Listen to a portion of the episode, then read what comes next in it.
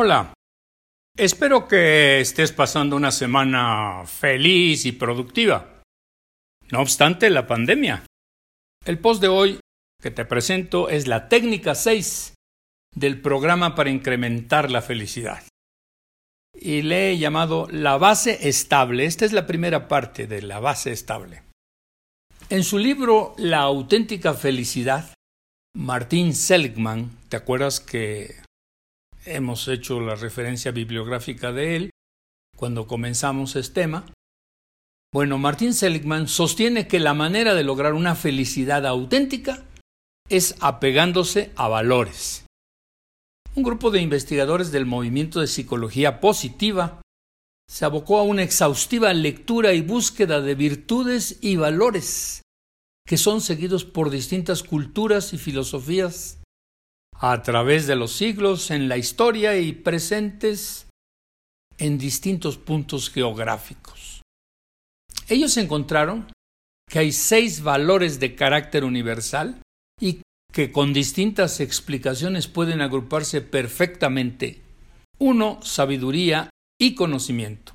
Dos, Valor, de valentía. Tres, Humanidad y amor.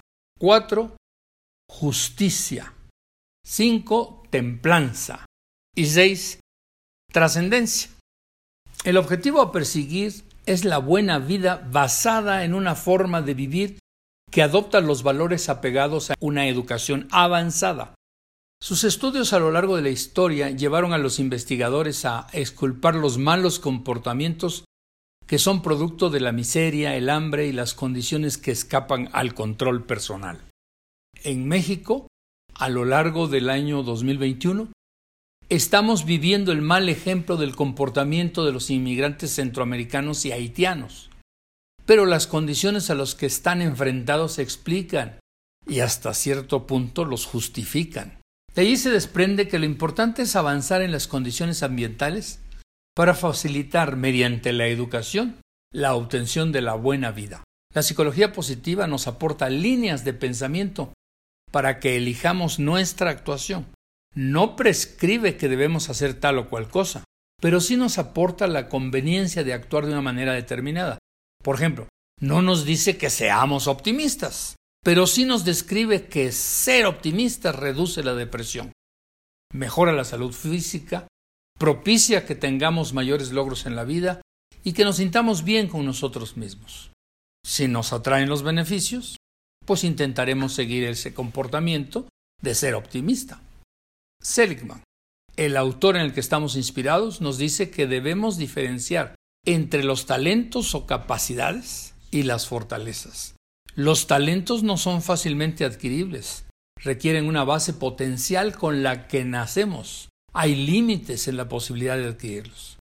Las fortalezas, en cambio, pueden desarrollarse. Para ello es necesario aplicarse y ser perseverantes. A través del cultivo de las fortalezas se llega al valor. Para llegar al valor de sabiduría y conocimiento, se pretende impulsar el desarrollo de las siguientes fortalezas. Curiosidad e interés por el mundo, amor por el conocimiento, juicio, pensamiento crítico y mentalidad abierta, ingenio, originalidad, inteligencia práctica y perspicacia, inteligencia social, inteligencia personal e inteligencia emocional y perspectiva de los asuntos a considerar.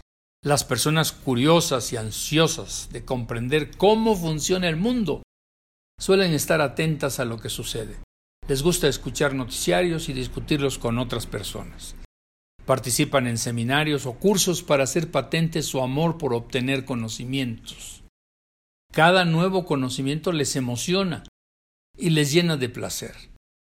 Quienes anhelan este valor son de mentalidad abierta y siempre están dispuestos a confrontar libremente sus ideas para cambiar de opinión en caso de que así se los hagan ver. No se precipitan en sus juicios, son críticos y observadores. Aquí entra el ansiado sentido común y la creatividad para encontrar nuevos ángulos de lo que se analiza. Estas fortalezas implican el desarrollo de la inteligencia emocional con sus distintas partes necesarias como es lo social y la habilidad para cantar los sentimientos de los demás. Por último, el desarrollo de la perspectiva vista como capacidad para percibir el mundo y sus tendencias, logrando que los demás acudan a usted para conocer su opinión.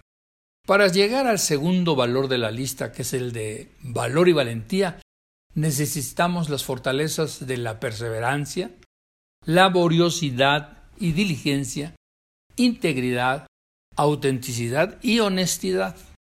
Las personas que cultivan estas fortalezas son valientes y decididas, dispuestas a enfrentar las dificultades con ánimo y buena disposición.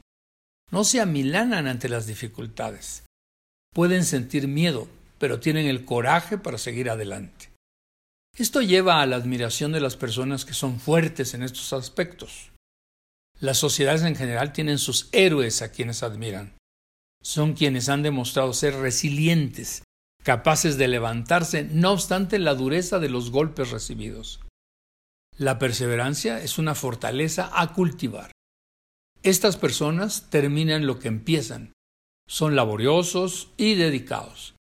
Se concentran en el cumplimiento de sus promesas. Son personas honestas con alto grado de integridad. Son genuinos en su forma de vivir. No acuden a fantasías ni a apariencias con tal de engañar. Para facilitar el proceso de afianzarnos con una u otra fortaleza, sugerimos comenzar a identificarnos la que mejor se nos da para practicarla con la mayor frecuencia posible, luego pasar a otra y así sucesivamente. El tercer valor es el de humanidad y amor susceptible de alcanzar mediante las siguientes fortalezas bondad y generosidad, amar y dejarse amar. Las personas que desarrollan estas fortalezas son empáticas, comprenden al prójimo y están siempre dispuestas a ayudar. Disfrutan participando en acciones de ayuda a los demás, les encanta fraternizar y cuidar a los demás. Son capaces de mantener relaciones íntimas para amar y dejarse amar. En circunstancias especiales, son capaces de asumir los problemas ajenos como propios. El principio básico es que conceden gran valor a las otras personas. En el próximo post veremos los siguientes tres valores para completar la lista. Por lo pronto toma en cuenta estos tres, que llegamos a ellos mediante las fortalezas mencionadas. Te invito a decidir cuál fortaleza vas a incorporar en tu conducta. Hasta el próximo miércoles. Te dejo una frase del filósofo griego Menandro. Quien tiene la voluntad tiene la fortaleza. Es decir, todos podemos tener las fortalezas, siempre y cuando tengamos voluntad. Te deseo mucha suerte. Thank you.